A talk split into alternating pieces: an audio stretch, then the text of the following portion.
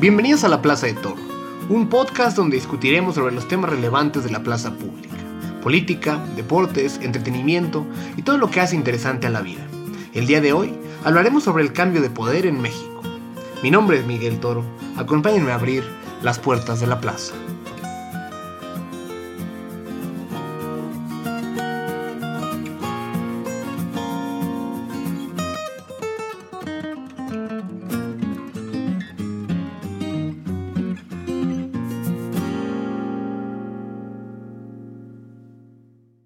En su carta al padre, Franz Kafka escribió lo siguiente, cito, El mundo estaba dividido para mí en tres partes.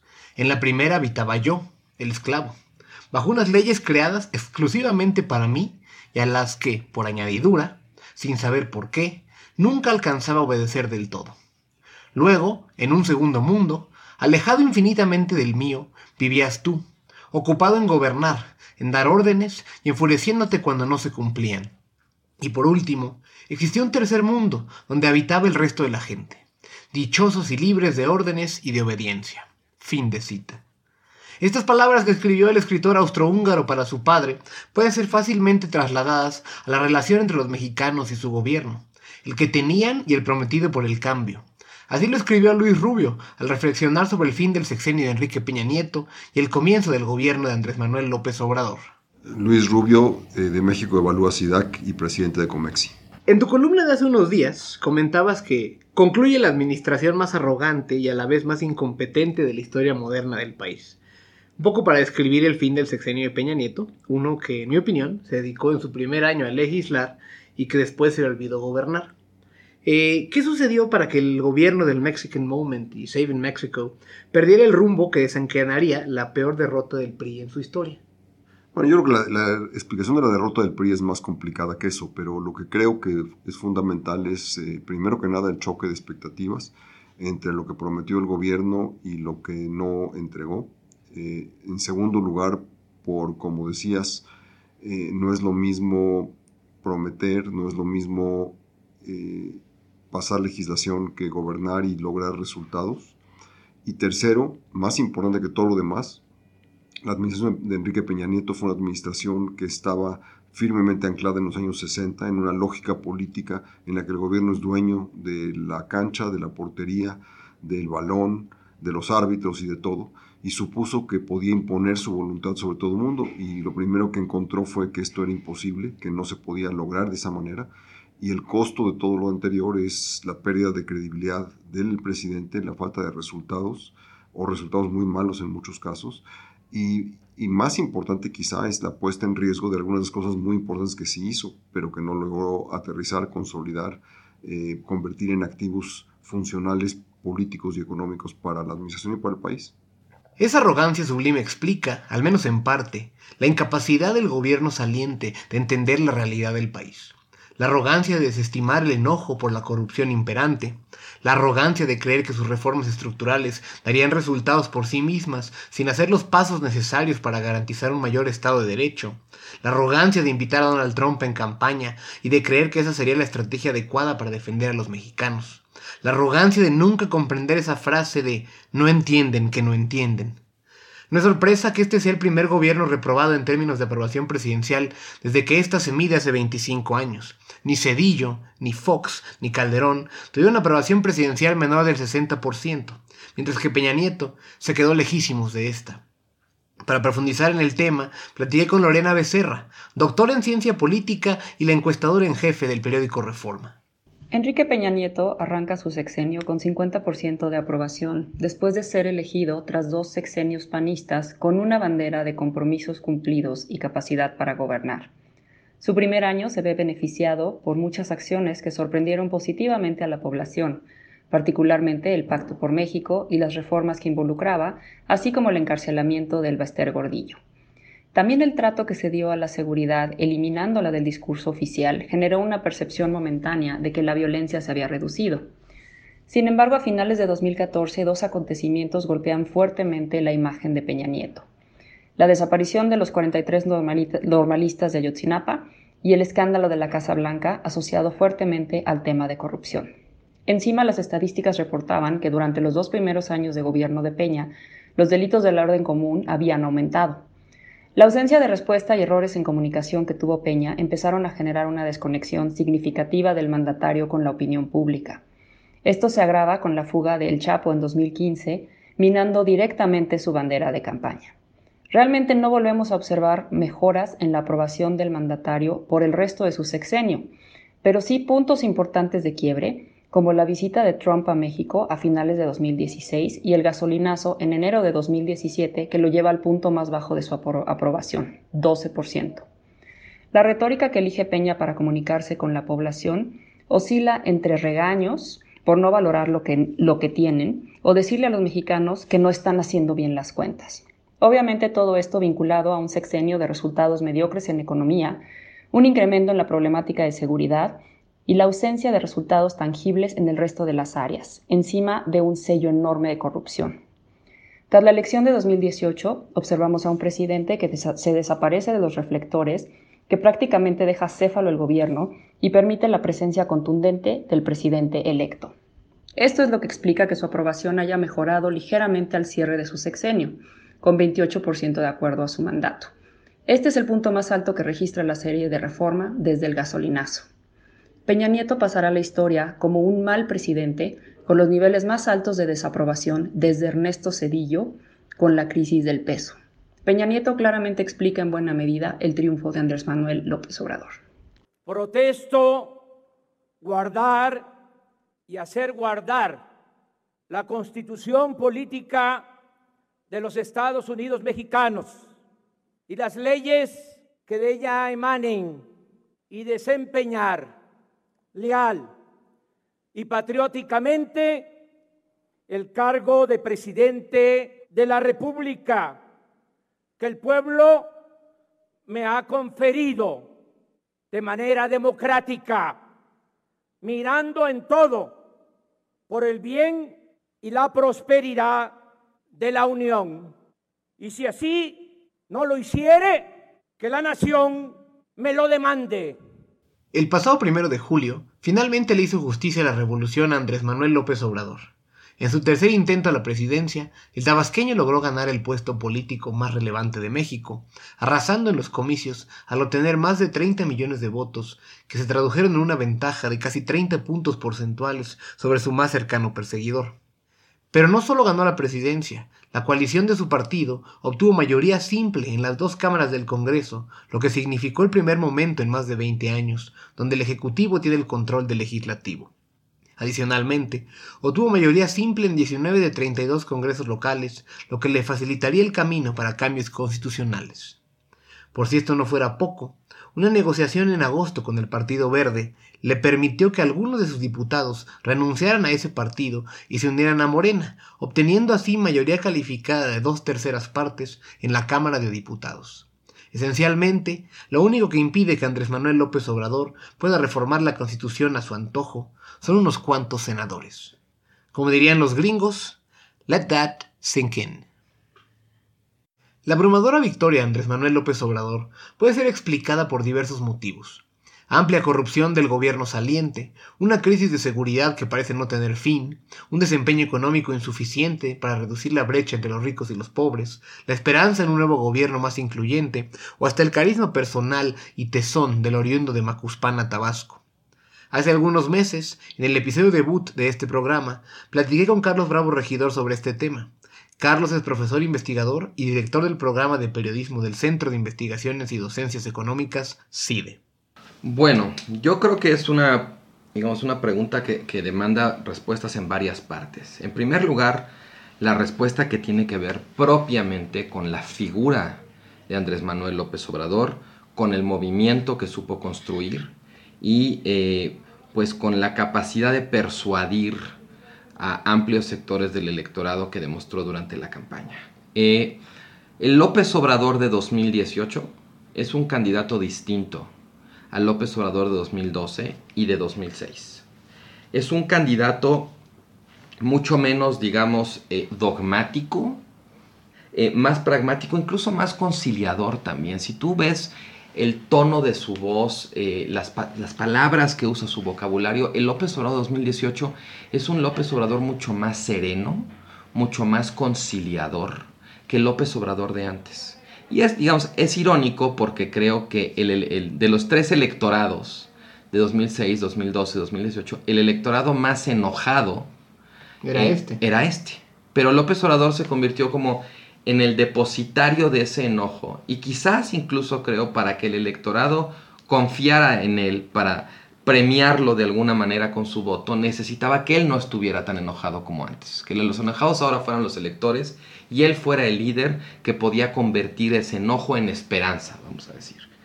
Eh, y por último, pienso también que e, esta, este triunfo es un premio, más allá de esos cambios, a la consistencia de los temas de López Obrador.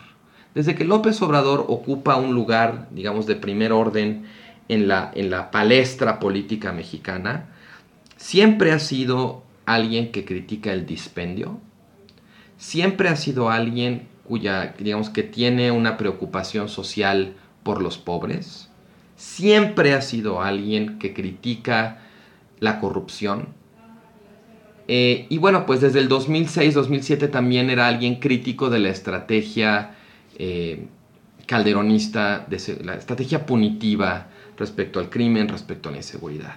Para decirlo, digamos, con una metáfora ya muy gastada, como que se le alinearon los astros. Porque todas esas críticas que durante años venía formulando López Obrador, de alguna manera encontraron una comprobación empírica en el sexenio de Enrique Peña Nieto. Eso es en cuanto a él. Hay también, digamos, una serie, creo, de factores o de causas que son, digamos, de naturaleza más circunstancial. Eh, la primera de ellas, bueno, desde luego, jalando de lo anterior, es el sexenio de Enrique Peña Nieto. O sea, Enrique Peña Nieto es probablemente una de las razones por las cuales gente que en otras elecciones no hubiera considerado votar por López Obrador, ahora fue corriendo a hacerlo y seguramente hasta gustosa. Eh, porque el sexenio de Enrique Peña Nieto, bueno, pues, se ve en las encuestas, ¿no? se ve en la cobertura, realmente fue un sexenio eh, fallido. ¿no? Tuvo un muy, muy, muy buen primer año, aunque uno no estuviera de acuerdo con las reformas y todo, y se veía como un presidente exitoso, fuerte, que había logrado marcar un contraste muy deliberado con Felipe Calderón. Y que finalmente pasó agenda, o sea, empujó. Impuso su agenda, sí, eh, un montón de cambios de ley y además dominaba la agenda pública. Pero hay, hay, todo un lado oscuro de ese primer año. Por ejemplo, el Pacto por México, que en su momento fue tan celebrado y tan aplaudido, tuvo también como efecto eh, desarticular, desmovilizar a las oposiciones. Y eso es algo que se vio ahora, porque los tres partidos que integraron el Pacto por México son los tres partidos que perdieron la elección presidencial. Todo gobierno tiene aciertos y errores, y el de Enrique Peña Nieto no es la excepción. Aunque la encuesta del periódico Reforma, un porcentaje mayoritario de la gente indica que en cada rubro evaluado del país está peor que hace seis años, lo cierto es que hay algunos avances que vale la pena señalar. Soy Alejandro Poiré, decano de la Escuela de Ciencias Sociales y Gobierno del Tecnológico de Monterrey. Aciertos, aciertos de la administración saliente. Eh, es una paradoja porque realmente la agenda de reformas constitucionales que se implementaron en los primeros dos años, el primer año y medio de la presente administración, es una agenda que estrictamente no era la de esta administración, es una agenda que, si hay que decirlo, venía impulsando, no toda, pero un porcentaje muy importante, eh, la administración anterior. En esa medida, sí creo que hay que hacerle un reconocimiento incontrovertible a la administración del presidente Peña Nieto por tomar esa agenda de modernización, por implementarla, por cambiar sus posiciones previas, por hacer un cálculo político diferente y sí aventarse el tiro de implementar las reformas. Creo que incluso en ese paquete genérico hay unas más eh, exitosas, incluso mejor perfiladas que otras. Indudablemente la, la más importante y la más trascendente es la reforma energética Creo que igualmente importantes son la de telecomunicaciones y la, financiera y en esa medida, digamos, la consolidación de algunos de los organismos eh, de competencia. Y creo que eh, esas, pues, indudablemente están eh, pues, sometidas a riesgo o revisión, pero sin duda cambiaron la, la, perspectiva y la expectativa de algunos de los, de los nudos más importantes de desarrollo que seguía teniendo nuestro país como todas las reformas, pues se tardan mucho eh, en, madurar y no sabemos si se van a poder madurar, dado lo que, lo que promete o ofrece la siguiente administración, pero ciertamente pues eh, eh, no se puede decir que no hayan sido un acierto. Me parecen menos eh, exitosas tanto en su concepción como en su implementación, desde luego la reforma educativa. El punto más relevante es la aprobación de varias de las reformas estructurales de 2013, que en un contexto de gobierno dividido no es poca cosa. De un conjunto de 13 reformas legales, destacaría la reforma de telecomunicaciones y la reforma energética. Ambas introdujeron mayor competencia a sectores tradicionalmente cerrados, teniendo un impacto inmediato en el caso de la de telecomunicaciones. El descenso en el costo de los planes de celular para un acceso más competitivo a la red y la entrada de jugadores enormes como ATT fue significativo, y todos nos beneficiamos de él. Mientras tanto, la reforma energética tan vilipendiada por la nueva administración fue una legislación histórica que permitirá, de no ser echada para atrás por el nuevo gobierno, explorar los yacimientos de aguas profundas, recuperar las reservas petroleras del país y principalmente desarrollar una matriz energética mucho más diversa, renovable y eficiente a partir de la reforma en la parte eléctrica. En teoría, este tendría que ser el mayor logro del gobierno de Enrique Peña Nieto. Veremos si sobrevive el sexenio de López Obrador. Por otro lado, también podríamos mencionar otras reformas que, aunque tienen un alcance más limitado que las anteriores, o no fueron tan cercanas al óptimo, también tuvieron elementos positivos a destacar. De la reforma educativa era importante la evaluación a los profesores, de la reforma fiscal fue importante el incremento que se tuvo en términos de recaudación. Sin embargo, la primera será descarrilada por el gobierno de AMLO, porque en el fondo fue más una reforma de control magisterial que una reforma educativa, y la segunda solo le cobró más a los de siempre, en lugar de ampliar sustancialmente la base gravable. Finalmente, quisiera resaltar que hubo algunos funcionarios muy capaces que verdaderamente tuvieron que velar con la más fea y salieron a flote. El equipo negociador de Ildefonso Guajardo merece todo nuestro reconocimiento, puesto que, aunque el Tratado México-Estados Unidos-Canadá no es el Telecan 2.0 que hubiéramos todos querido, es suficientemente bueno en un contexto de enorme hostilidad por parte de nuestro vecino del norte. Si no se hubiera llegado a un acuerdo entre los tres países, indudablemente la economía de México estaría peor. Como se puede observar, todos los aciertos que tuvo el gobierno de Peña Nieto fueron de corte económico. No obstante, pese a que se tuvo un crecimiento económico similar al que han tenido las administraciones anteriores, ese no fue suficiente para compensar todos los errores que tuvo el gobierno. Además, las políticas económicas implementadas en México no han sido capaces de reducir la pobreza y la desigualdad en la medida que se necesita. Esto facilita que hayan sido vilipendiadas por el nuevo gobierno en su discurso de inauguración, como políticas que solo servían para enriquecer a la mafia del poder.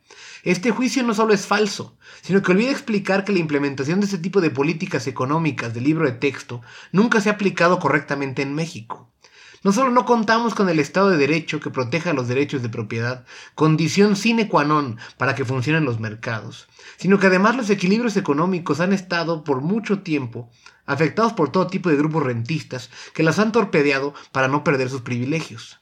Este es Luis Rubio nuevamente. Yo creo que lo primero es que el objetivo no era eh, una reforma integral de la sociedad y del país, sino que era nada más una apertura o una liberalización de fuerzas y recursos económicos para poder lograr un crecimiento más alto eh, de lo que se había logrado en, los tiempos anteriores, sin cambiar la estructura del poder político o afectar los intereses de los grupos cercanos al poder. Es decir, en contraste con países como Colombia, España, eh, Taiwán, Corea, que se han reformado dramáticamente en los últimos 30 o 40 años y que cada vez que se atoran en alguna cosa, porque todo el mundo se atora, su respuesta es cómo hacemos más para poder resolver el problema. En México todo fue hecho para no tener que enfrentar un problema, para no tener que cambiar los intereses o afectar los intereses de los grupos eh, eh, sindicales, empresariales y políticos que han sido los privilegiados de este tema por siempre. Entonces, hubo una aplicación muy limitada de lo que, de lo que eran esas, esas políticas que tú, que tú mencionas. Eh, en segundo lugar, para la población, yo creo que esta elección lo que realmente la definió fue eh, el, contingente de edad de menor de 45 años, que es el 23% adicional que logró de entre, entre enero y julio, del, el 30 más el 23 queda el 53 que ganó. Ese 23 fundamentalmente ese grupo, ese contingente que se llama millennials, que son jóvenes, muchos de ellos eran la primera elección que votaban o la segunda como máximo, más gente con alta preparación académica.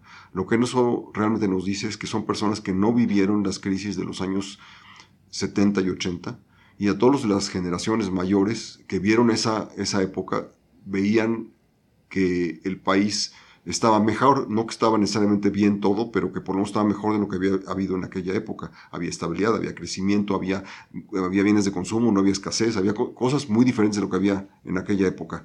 Para ese contingente más joven, lo que, lo que hicieron fue quitarle la máscara a la realidad mexicana y dijeron, no es cierto que estemos mejor y no es cierto que haciendo más de lo mismo vamos a resolver el problema, que es un poco de maneras distintas lo que planteaban tanto Anaya como, como José Antonio Mid.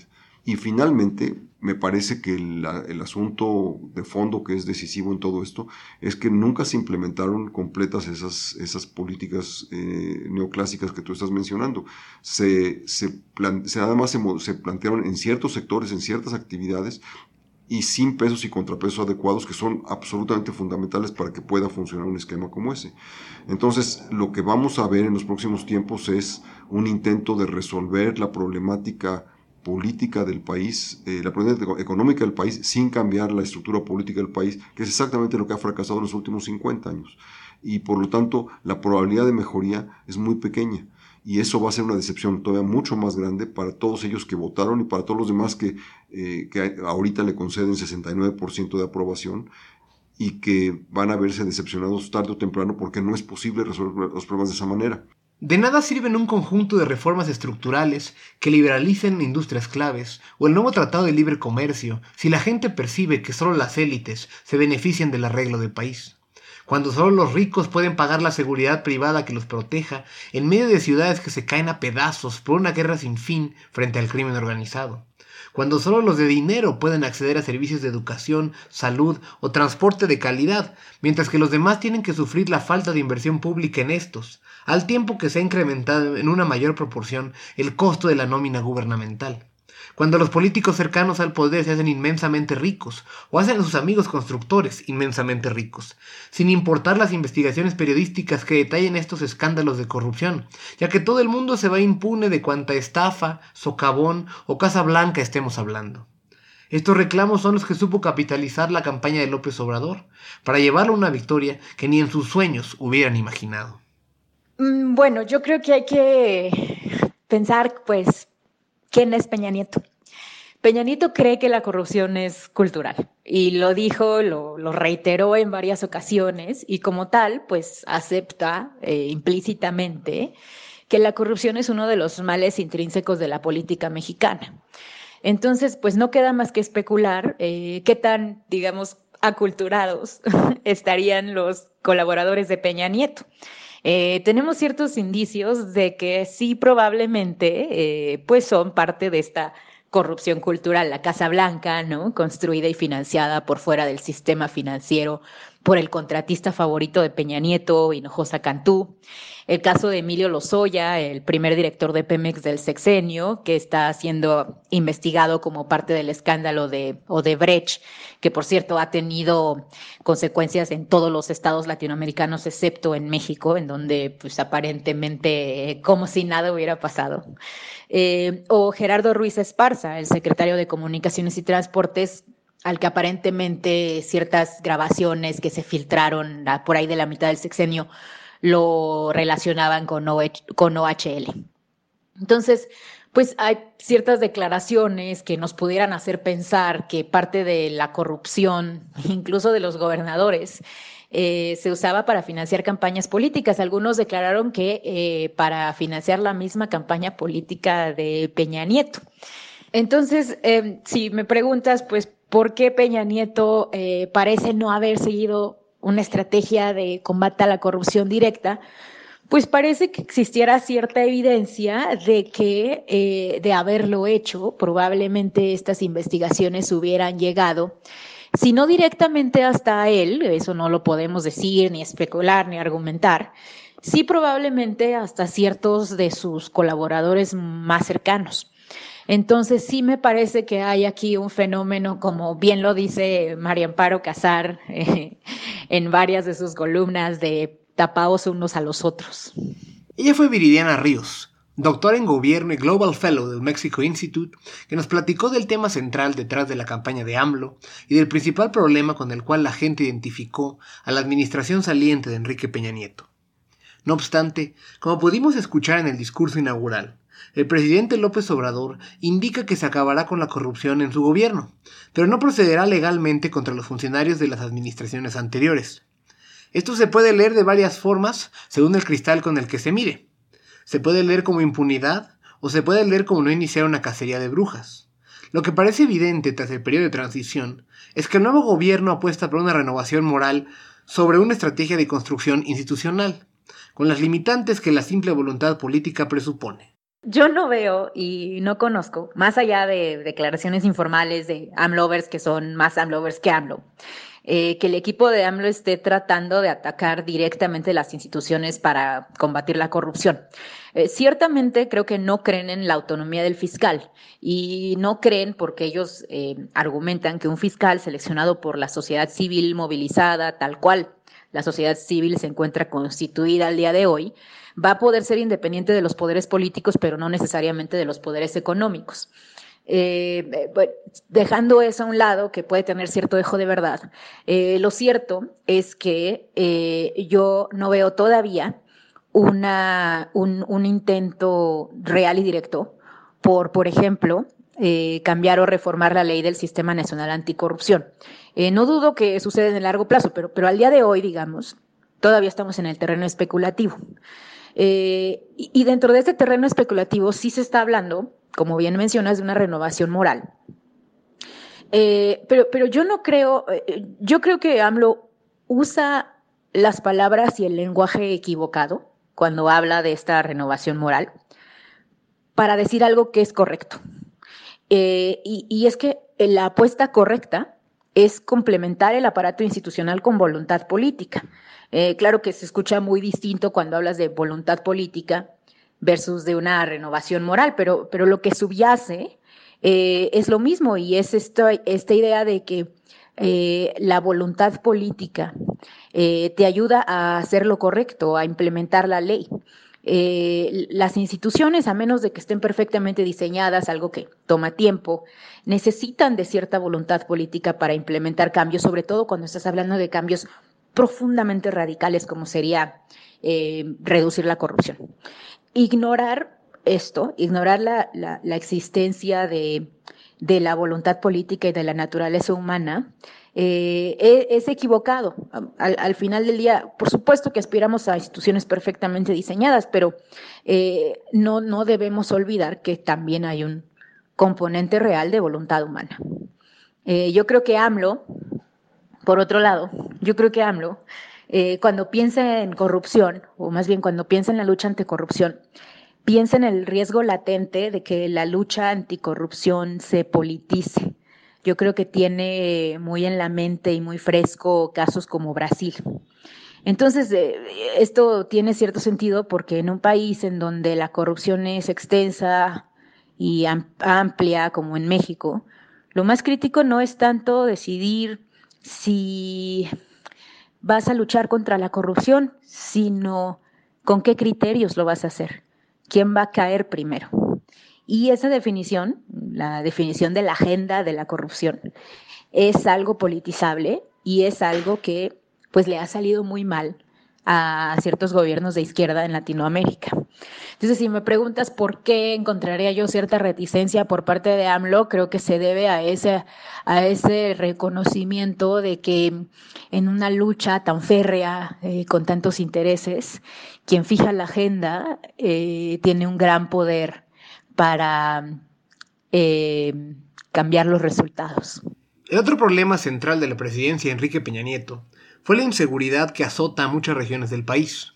Electo esencialmente bajo la promesa de que su gobierno sería uno eficaz, comparado con el de Felipe Calderón, que tuvo un alto costo en vidas humanas por la lucha contra el narcotráfico, la administración de Peña Nieto terminó en peores condiciones que la de su antecesor. El 2018 es el año más violento en el país desde época de la Revolución Mexicana, y este fracaso le abrió las puertas a López Obrador, que propuso una estrategia diferente a la que siguieron los gobiernos anteriores.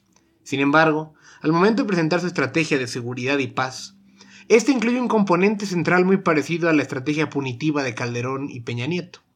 a través de la creación de la Guardia Nacional, que será una policía militarizada, bajo el mando de la Secretaría de la Defensa Nacional, AMLO expone la dificultad de cambiar la estrategia ante la gravedad del problema. Pareciera que la realidad de gobernar lo ha forzado a contradecir su postura como candidato, pese a que su estrategia también incluye otros elementos más enfocados hacia atacar las causas del crimen.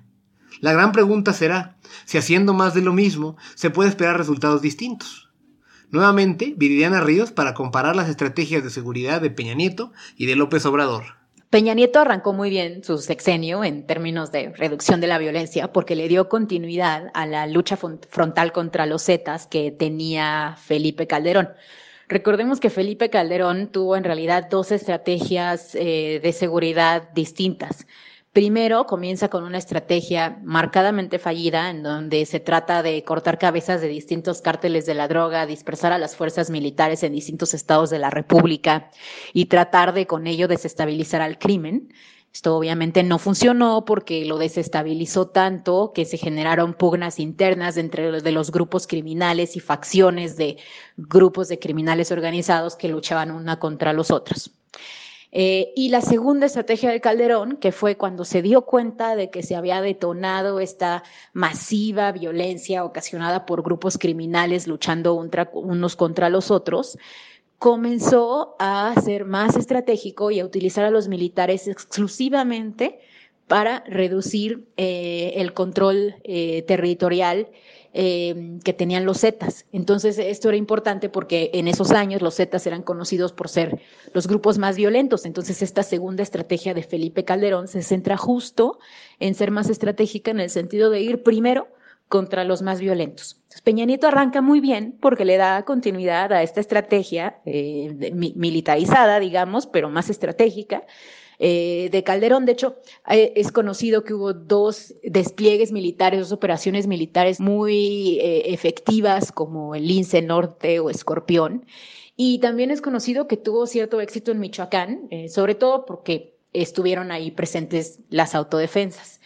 Cuando todo empezó a salirse de control con Peña Nieto fue cuando explotó el problema de la reforma educativa, de los normalistas y de los estudiantes.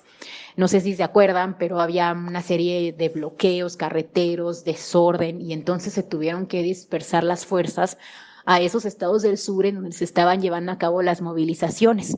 En eso se entretuvieron años.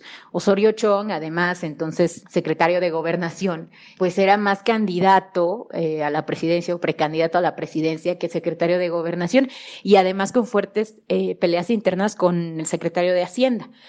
Todo esto les impidió tener éxito para derrotar al cartel de Jalisco. O sea, simplemente no pudieron enfocarse. Eh, eh, el Estado pues quedó en una situación de vulnerabilidad, de tener que atacar muchos frentes. Y por ello se empezó a ver un incremento en la violencia, sobre todo en estas áreas de influencia del cártel de Jalisco. López Obrador elige continuar con una lucha punitiva porque no le queda de otra. Recordemos que López Obrador llega al poder con la idea de tener un referéndum de revocación de mandato en tres años. Y llega al poder con dos grandes batallas, reducir la violencia y reducir la corrupción. Para reducir la violencia en el corto plazo necesitas estrategias punitivas porque hay ciertas zonas en donde es una realidad que el Estado ha perdido el control territorial. Entonces, me parece que es en esta idea de tener que dar resultados inmediatos que López Obrador escoge llevar a cabo esta estrategia. Yo entiendo la razón por la cual López Obrador toma esta decisión. Eh, no la comparto porque me parece que si nos queremos ir a una cuestión de largo plazo, si necesitamos atacar las causas del crimen y no solamente paliativos a, a su presencia.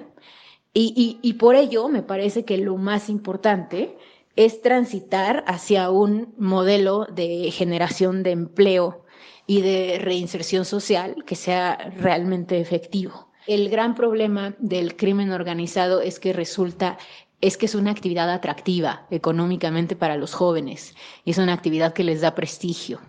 En la medida en la cual se logre reducir esto, podremos también eh, pues crear una sociedad en donde el crimen no sea la única salida, digamos, eh, medianamente digna para los jóvenes. Veo dos políticas que deben acompañar a la Guardia Nacional, si es que se va a implementar.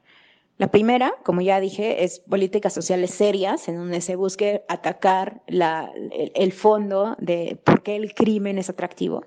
Eh, pero la segunda, y me parece también muy importante, es lograr que se fortalezcan las policías estatales y locales. Si bien esta no es una función federal, eh, si es una función en la cual la federación puede tener injerencia a partir de subsidios específicos y a partir de alineamientos específicos que se le exija cumplir a los estados para acceder a recursos. Eh, me parece que en la medida en la cual logremos esta profesionalización de la policía local, también podremos crear una policía comunitaria de confianza, de acercamiento a la sociedad civil, que no solamente se enfoque en reducir el crimen organizado, sino en atacar el crimen común, eh, la violencia de género, el, robo común, el, el robo de auto, etcétera. El discurso inaugural de López Obrador fue esperanzador para sus seguidores y millones de los que votaron por él, mientras que fue demagógico para quienes no ven las cosas como él. Constantemente señaló los problemas que, en su opinión, le han causado al país un conjunto de políticas seguidas de hace varios sexenios y cómo piensa remediarlos. Pero un elemento que tuvo que incluir en su mensaje fue que no planea reelegirse en el 2024.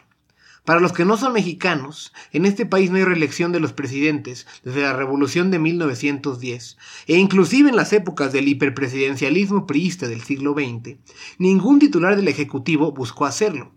Del mismo modo, ningún presidente había tenido que enfatizar este tema porque sobre ninguno había el temor que se perpetuara en el poder como con él. Más allá si este asunto es infundado o no, el temor a una reelección López Obradorista existe porque en Latinoamérica presidentes similares a él han cambiado la constitución de sus países para permanecer más tiempo en el poder. Los casos de Venezuela, Bolivia o Ecuador son ejemplos ilustrativos de forma que para evitar las comparaciones odiosas, AMLO ha salido a rechazar la idea. No obstante, indicó que hará una consulta ciudadana en tres años de revocación del mandato, para preguntarle al pueblo si desean que permanezca en el cargo. Para los más desconfiados, el paso siguiente a preguntar si se debería quedar en el cargo es si se debería mantener más tiempo en el cargo. Y es que López Obrador está muy cerca de poder controlar todo el proceso legislativo, con lo cual podría reformar la Constitución con miras a una reelección. Eso es parte del poder casi hegemónico que los ciudadanos le confirieron y que evidencia la debilidad de los contrapesos que tiene en papel. Le pregunté a Alejandro Poiré sobre este tema y si considera que López Obrador tendrá algún tipo de oposición. Bueno, eh, una vez más, si tú ves los datos de asistencia a la Cámara de Senadores, eh, en los hechos, en prácticamente la enorme mayoría de estas eh, sesiones, ya tiene mayoría calificada Morena con las dos terceras partes de los senadores presentes en la sesión. Entonces, pues tampoco les falta gran cosa. Desde luego, falta que hagan vigente su mayoría en los congresos locales, eso no está tan sencillo. Eh, y, realmente cuando tú ves cómo está operando la Cámara de Diputados y el Senado hasta el momento, todavía hay una mezcla de indisciplina e impericia que hace todavía complicado el, suponer que tiene este poder hegemónico. Es decir, una cosa que tenga las bases institucionales del poder hegemónico, otra es que tengas las bases partidistas, creo que lo primero sí, lo segundo todavía no queda claro, y tercero, pues que tengas las bases de competencia y ejercicio de esa disciplina que se requiere para poder lograr eso. La segunda y la tercera son preguntas todavía. La gran pregunta también es que pues no se ve con tanta claridad quién se le opone. Esa es la gran pregunta. Pero hay que recordar que este poder hegemónico, que sí tiene en alguna medida más que lo que hemos visto en quizá 30 años en este país, también está eh, acotado por su propia aprobación. Es decir, eh, Andrés Manuel López Obrador trae ahorita una aprobación de cerca del 66%, que no es muy diferente a la aprobación que tenían al concluir sus periodos o al iniciar sus periodos eh, Vicente Fox y Felipe Calderón. Esa es la verdad. La enorme diferencia no es que López Obrador de pronto sea el presidente más popular de la historia, ni de lejos, eh, es que su oposición está absolutamente debilitada. Ahí es donde está la pregunta. Eh, y ahí, pues bueno, lo que es evidente es...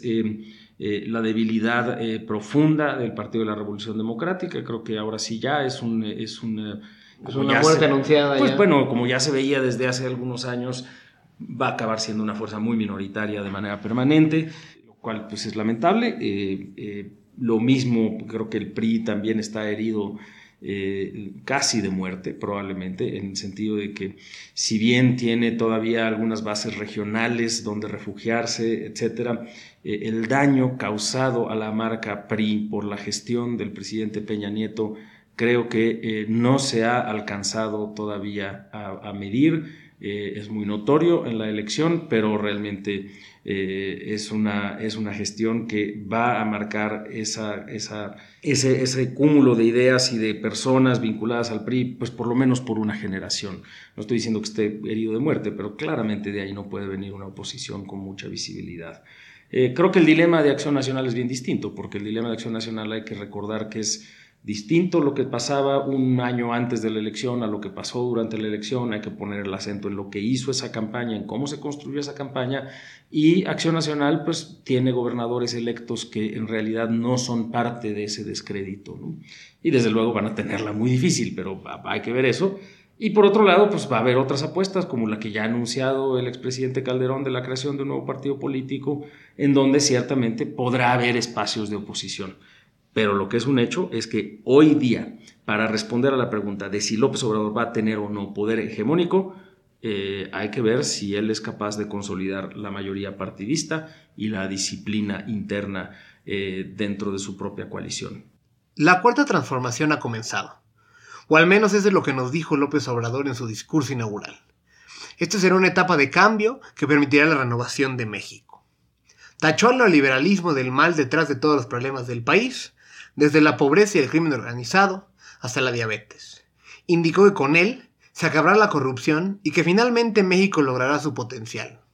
Que la utilización del término transformación no es pretencioso, sino indicativo de lo que será su gobierno.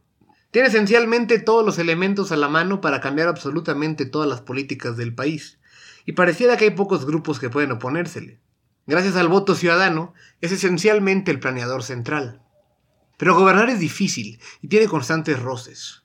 México es un país lleno de grupos rentistas que solo buscan jalar agua para su molino y que defenderán a capa y espada sus diversos privilegios. El crimen organizado es un gigantesco enemigo y no deberá desdeñarse la importancia que tienen los mercados internacionales en el desempeño de las economías en el siglo XXI. No me parece que López Obrador vaya a tener un camino fácil. México arrastra problemas complejos desde hace décadas, Muchas de las políticas que propone pueden tener externalidades negativas que afectan el alcance de las otras iniciativas que ha planteado. Ante todo, creo que su administración y muchos de sus fieles seguidores pueden pecar de soberbios al decir que estarán al nivel de Hidalgo, Morelos, Madero, Cárdenas y Juárez.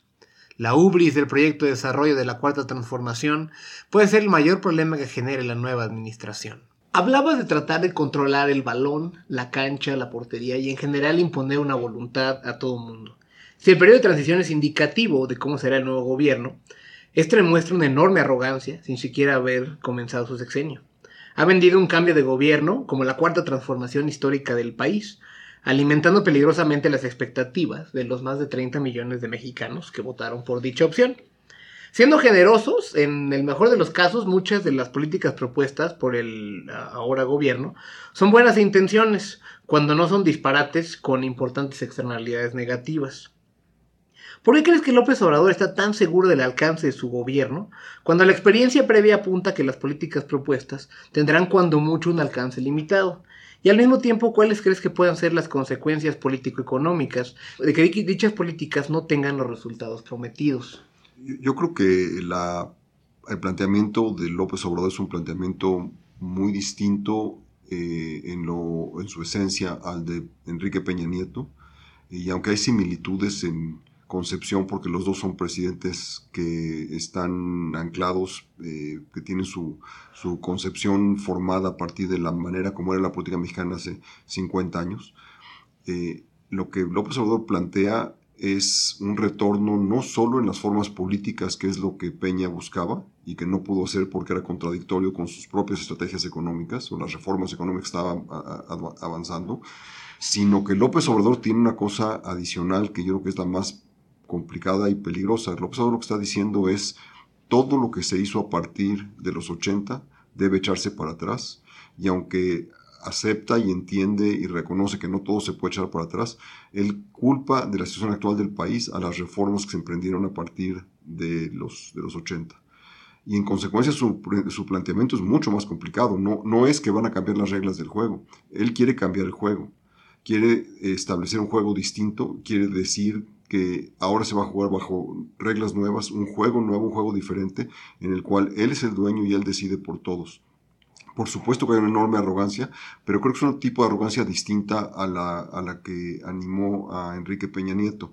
A Peña Nieto lo hizo arrogante eh, esa concepción de que él puede imponerse sobre todo el mundo. Yo creo que la arrogancia de López Obrador es la de pretender que él va a transformar al mundo, que él va a crear un mundo nuevo. Eh, son, son niveles de ambición estratosféricamente distintos yo no me puedo imaginar a quien uno quiera eh, ver, a, Napoleón, a, Abraham Lincoln, a Churchill, hablando de que ellos venían a ser los grandes transformadores.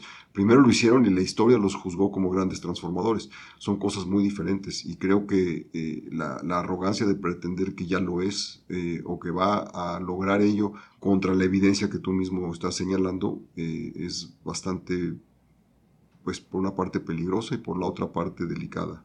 La paradoja de todo esto es que López Obrador tiene la legitimidad para verdaderamente atacar los problemas de fondo del país, atacar todos esos privilegios, todos esos intereses, para romper con los impedimentos sociales y políticos que hay eh, monopolios del poder, sobre todo de diverso tipo, sindical, empresarial eh, y político que hay en, en, diversas partes del país y que son los que impiden que las políticas neoclásicas funcionen. Entonces, lo que tenemos que hacer es un cambio político importante que haga posible ese desarrollo. Me encantaría que López Obrador eh, viera la luz de una manera distinta y, y, cayera en la paradoja, en la ironía de que tuviera que resolver los problemas que los neoliberales, como él los llama, no lo pudieron hacer. Eh, dudo que lo haga, pero ese sería una contribución verdaderamente grande al desarrollo del país porque lo haría el verdadero presidente transformador. Con esto hemos llegado al final de este episodio, que esperamos haya sido de su agrado. Fue para mí un gusto contar con este panel de expertos analistas y espero que lo que platicamos les haya sido informativo. Agradezco que nos ayuden a llegar a más personas al compartir este podcast con sus amigos en Facebook, Twitter y sus demás redes sociales. Recuerden que pueden suscribirse al podcast en el app de Podbean, en iTunes y en Spotify. Si pueden, déjenos un comentario review. Para cualquier cosa, me pueden encontrar en Twitter en arroba Miguel Ángel Toro. Muchas gracias por escucharnos. Mi nombre es Miguel Toro y es momento de cerrar las puertas de la plaza.